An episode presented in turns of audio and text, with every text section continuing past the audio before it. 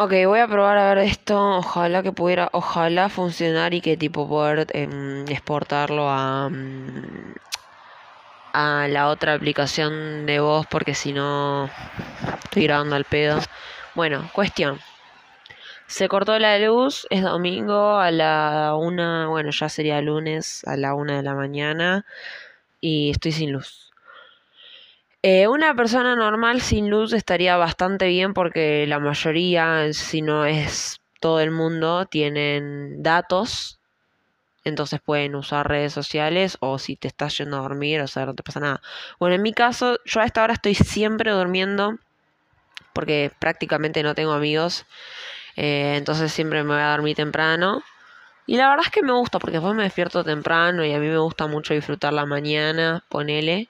Pero nada, cuestión que ahora hoy estuve escabeando y viendo películas eh, y cosas así. Entonces, eh, además mañana es feriado, entonces nada, no me estaba durmiendo. Entonces se cortó la luz. Y yo no tengo chip, entonces si yo no tengo luz, no tengo ningún tipo de señal con el exterior. Eh, entonces estaba escuchando un podcast que tenía descargado de pedo, pero ya lo había escuchado, o sea, lo tenía descargado, pero ya lo había escuchado una vez, entonces medio aburrido porque ya, ya sabía de lo que hablaba. Eh, entonces no tengo manera de comunicarme con nadie tampoco, entonces estoy súper aburrida. Entonces me puse a pensar si puedo hablar de un podcast. Bueno. Em, estaba pensando, cualquier persona que escucha ese podcast este, esto, o sea, nadie, básicamente nadie escucha esto, o sea, prácticamente estoy hablando conmigo misma, lo cual es terapéutico y a mí me sirve cada vez que lo hago, quizá. En general trato de hablar en voz alta o pensar y, y las cosas que me pasan en general las suelo asimilar y trabajar conmigo misma sin necesidad de estar hablando con alguien. De hecho yo tengo psicóloga y cuando hablo con esa persona eh, siempre lo que hablo ya lo tengo asimilado y es como que trabajo mucho conmigo misma en respecto al diálogo, o sea, diálogo mucho conmigo misma con respecto a lo que me pasa, eh, porque nada, me resulta muy útil. Pero bueno, cuando hago esto también me parece súper útil porque básicamente estoy hablando conmigo misma y si alguien escucha esto, bueno, pero lo más probable es que no. Eh, Está lloviendo un poquito afuera. Estoy al lado de mi ventanal. Tengo un ventanal que va de, techo a piso en el departamento en donde vivo. Y a, a mi izquierda está la avenida. Y veo los autos pasar mientras llueve un poquito. Y enfrente mío hay un gimnasio que está cerrado. Bueno, ahora ya saben cuál es mi perspectiva. Bueno, si alguien estuviera escuchando esto, y de todas maneras, si no estuviera nadie escuchando esto, ¿Qué quisiera yo decirle a ese nadie? No es que quiero hacer un podcast. Em, no sé cómo decirlo. No es que quiera decir algo que todos necesiten escuchar. Pero es, he, he reflexionado bastante y la verdad es que me queda mucho por reflexionar porque tengo 20 años nada más y me quedan un montón de décadas por vivir nos vamos a morir todos, así que estaría bueno cuanto antes darse cuenta de las cosas, aunque en realidad justamente la vida tiene que ver con ir dándose cuenta con el tiempo, entonces eh, nada, pero cuando uno se da cuenta de que tiene que darse cuenta, creo que eso ya es un paso enorme y está buenísimo pensar. Eh, porque a la vez querer darse cuenta y querer descubrir cosas ya es algo súper enriquecedor desde un punto de vista no se ponen a pensar que cuando quieren algo, por ejemplo, cuando quieren aprender algo o quieren descubrir algo o quieren conseguir un trabajo o quieren que alguien les dé bola, por ejemplo, ¿no les pasa que les hace sentir con vida ese, ese querer? Ese querer a pesar de no poder o ese querer con un poquito de sentimiento de pensar que uno puede poder. Em, ese querer es, es literalmente lo que un montón de filósofos catalogaron como la voluntad de vivir. Eso es lo que más nos hace sentir con vida. Y es hermoso, pero a la vez si no sos consciente de eso, estás constantemente buscando qué querer y qué tener, o sea, estás constantemente buscando todo, qué querer, qué tener, qué conseguir y qué hacer y qué ser en tu vida. Y cuando logras todo eso, volvés a buscar algo nuevo porque ponele que estás un tiempo satisfecho, pero después, nada, te aburrís, o sea, eso es es el sufrimiento de la vida, como dijo un gran filósofo amigo que en realidad me cae bien, pero a la vez he descubierto que el chabón nunca hizo nada de lo que de lo que dijo que iba de, o sea, viste que, o sea, haz lo que digo, uy, para que se me está enredando la auricular. Haz lo que digo, pero no lo que yo hago. Bueno, ese chabón era literalmente eso. El chabón nunca hizo lo que lo que dijo, así que no es mi ídolo porque realmente no no era el ejemplo a seguir, pero nada, eso de buscar constantemente objetivos y metas y después seguir buscando porque no te alcanza, porque no te sirve, porque no es, no es nada, o sea, no, no llegas a nada más que tachar algo de turista. A veces hay cosas en, una, en la lista interna de uno que conlleva años, incluso décadas, de concretar, pero siguen siendo pequeñas metas que forman parte de un escalón de una escalera quizá, ¿no? Y al final es completamente material, aunque sean metas no tan materiales como uno pensaría. Y al fin y al cabo es una mierda. O sea, porque estás buscando todo el tiempo una nueva meta y es bastante patético. O sea, no es patético en un sentido de, ah, me da vergüenza, sino en un sentido de, es una paja, porque estás de verdad eh, explorando algo, o sea, estás caminando probablemente en línea recta, porque, o sea, estamos, vivimos en una línea cronológica donde el ayer es el ayer y el mañana es el mañana y nos vamos a morir, o sea, estamos viviendo en una línea, entonces las, las metas son simples escalones o partes del camino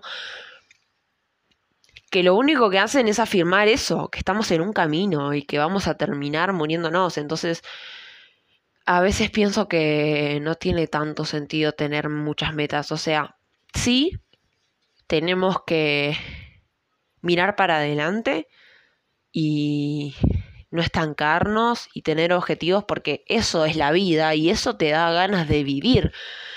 Pero a la vez pienso que eso hay que también trasladarlo o correrlo hacia un plano un poquito más a un costado y ponernos a pensar que en realidad lo más importante, no para ser felices, porque no, en mi opinión, no me gusta la palabra, no me gusta ni siquiera usarla para mí misma, la palabra estar feliz, pero sí para estar satisfechos y estar en paz especialmente con uno mismo y con lo que nos rodea y con lo que nos pasa, con los con las mierdas que nos pasan y con las cosas buenas que nos pasan y con las cosas neutras, lo que es el día a día, para mí lo más importante es, quizás es medio, medio cringe o lo que sea, pero tipo tomar un respiro, una respiración bien, bien profunda. Cerrar los ojos, respirar profundo un par de veces tratar de estar lo más en paz posible y darte cuenta de que esto, todo lo que ves a tu alrededor es lo único que es tu vida. O sea, esto es lo que es tu vida en este momento. Vos vas, si estás escuchando esto o, nada, quien sea, porque a veces pienso que no le hablo a seres humanos, sino a nadie o a el universo entero. Me gusta flashear eso, pero no es que, tipo, en el fondo mm, son solo palabras lo que digo. Eh, todo a tu alrededor es lo único que es tu vida. No es que realmente, no es como Pink Floyd dijo, no es que lo... Hacía citando a Pink Floyd. No es que lo único que ves es lo único que va a ser tu vida. No pienso eso. Pero sí pienso que no está tan lejos de eso a la vez. Entonces respirar y, y quizás mirar para arriba o a tu alrededor y pensar que sos la única persona en todo el mundo que está viendo lo que vos estás viendo en ese momento y que eso debería alcanzar. Y que a su vez, incluso incluso, y mira que es muy difícil estar, es muy, muy, muy difícil estar hablándole a personas o estar tratando de darle consejos a personas que tienen problemas mentales como la depresión o problemas muy fuertes porque el que no vivió la depresión no tiene ni idea de lo difícil que es encontrarle un sentido a la vida a pesar de que todo a tu alrededor esté bien. Todo a tu alrededor puede estar bien, pero vos te puedes sentir como la persona más miserable del mundo. Y no hay que descalificar eso. Sentirse mal tiene millones de tonalidades. Sentirse mal puede significar muchas cosas, pero al fin y al cabo es eso, es sentirse mal. Sin embargo, Obviamente lo primero que hay que hacer en este tipo de circunstancias es buscar un psiquiatra y que te den sertralina ah, o algún tipo de estabilizador del ánimo o algún tipo de antidepresivo, porque ningún consejo bello te, te salva la vida. Ningún consejo bello. Eh, y bueno, es momento de hablar de algo muy feo. Yo tuve depresión un montón de tiempo, pero no voy a hablar de mí en este momento. Eh, yo traté de ayudar a mi mamá y darle todos los consejos posibles. Sin embargo, le dije, yo sé que a vos esto no te va a significar nada. Yo sé que esto no significa nada para vos, pero vos tenés que ser paciente porque vos estás tomando una medicación y te tiene que funcionar. Bueno, mi mamá no fue paciente y se suicidó. Eh, y bueno, em, hay, eh, hay, gente que no, no puede, no, no lo aguanta y eso son enfermedades mentales y uno tiene que tener en cuenta eso. Las enfermedades mentales no son una simple configuración mental, es un problema y es horrible y es muy feo porque la mayoría de la gente los desvaloriza. Y en realidad yo no desvaloricé la enfermedad de mi mamá, de hecho estuve con ella hasta el final porque en realidad más o menos entendía lo que le pasaba y yo ya estaba mejor conmigo misma cuando mi mamá se empezó a enfermar de nuevo. Em, y sin embargo, cuando mi mamá me transmitió en palabras lo mejor que pudo el dolor que ella estaba sintiendo, a mí medio como que me lo contagió. O sea, yo me empecé a sentir muy mal de nuevo y no entendía lo que pasaba, pero sabía que tenía que ver con mi mamá. Eh, porque, nada, me sentía muy mal, a pesar de que sabía que no era ella, no era yo la que estaba con depresión, era ella y sin embargo, a pesar de haberlo hablado con mi psicóloga, era era era compartido. Y cuando me enteré que se había matado, eh, sentí que ella medio como que me había heredado su dolor. Y no en un sentido tan dramático y metafórico, sino que sentí que que esto que les venía diciendo, que ella me, contagió su dolor el último tiempo, en, en sus últimos días, sentía que había terminado de estrellarse, ¿no? Esa sensación tan horrible. Y bueno, sin embargo, yo sigo acá, ¿no es cierto? No, no me fui atrás de mi mamá.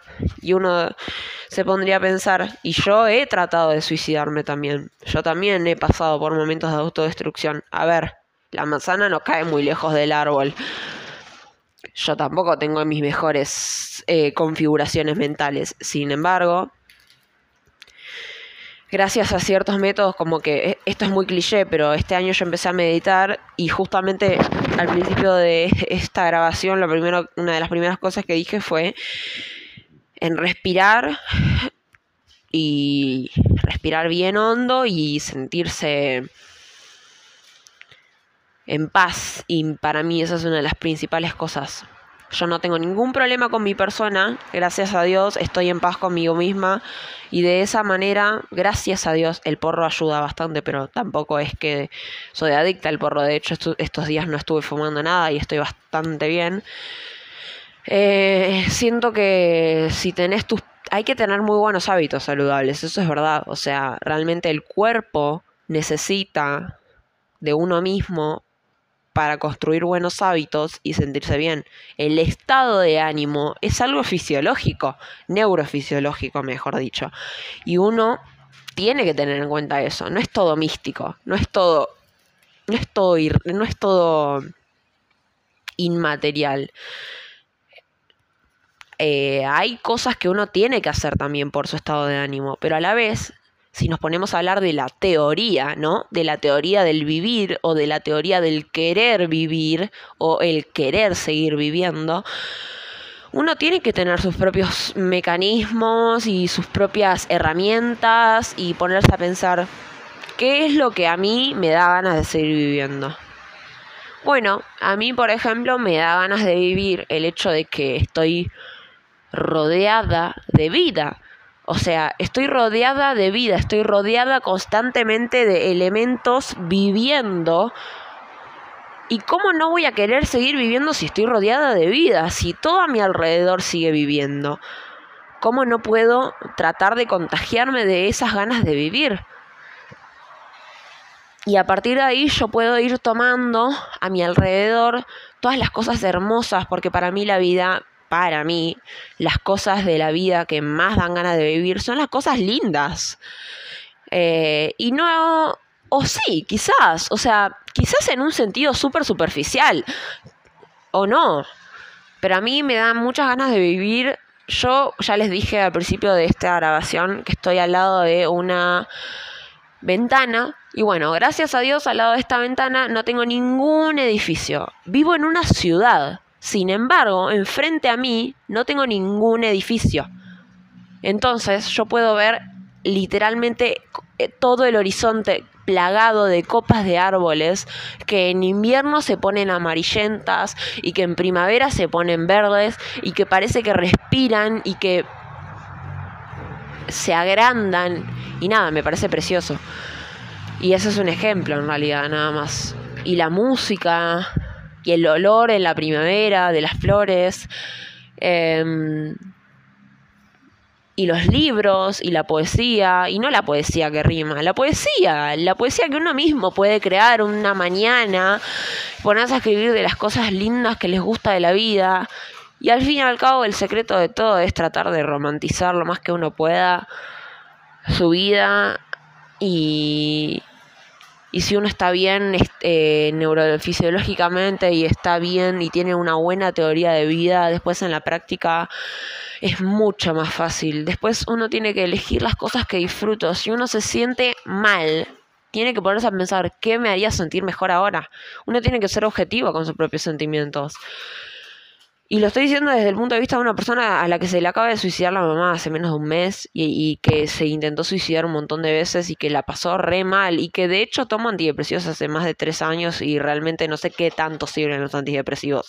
Me gusta creer que sirven un poco, pero también sé que mis hábitos y, y todo lo que vengo haciendo ha servido bastante y también el hecho de creérsela créetela, créetela que la estás pasando bien, créetela que realmente a tu alrededor todo está bien, tener perspectiva, o sea, tener perspectiva es primordial para estar bien. Yo a veces me siento muy mal y me pongo a pensar, no que hay gente que no tiene comida, o sea, eso es obvio, lógico y es bastante básico pensar eso, pero también me pongo a pensar en nada, en mi alrededor y en, realmente lo bien que estoy yo. Y ahí me pongo un poco individualista y, mm, y me pongo a pensar que, que realmente estoy muy bien, que estoy muy satisfecha con la persona que soy y con la persona que soy, no con la persona que fui o la que voy a ser. No me importa el pasado, muy poco me importa el pasado. Mira que me he mandado millones de cagadas, mira que me han pasado millones de cosas, me quedé sin amigos, me quedé sin nadie, o sea, tengo muy pocos amigos, pero las personas que más me importaban en mi vida desaparecieron de mi vida. Y sin embargo, estoy bien porque porque puedo respirar hondo, porque te, eh, hay música increíble que puedo escuchar, porque está el porro también, ¿no? Que es muy lindo, es muy inspirador. Porque hay libros hermosos para leer, porque hay películas muy buenas para ver y porque tengo el horizonte al lado mío para ver y puedo ver el atardecer perfecto y es hermoso. Y tengo el gato acá que me rompe las pelotas y corre de acá para allá y que me rompió un espejo hace poco. Pero lo amo, porque cada vez que entro al departamento, el gato me está esperando y me ronronea al oído, ¿entienden? Ay, no sé, ojalá que sirva mucho lo que les haya dicho porque a mí me sirvió expresarlo. Ahí viste.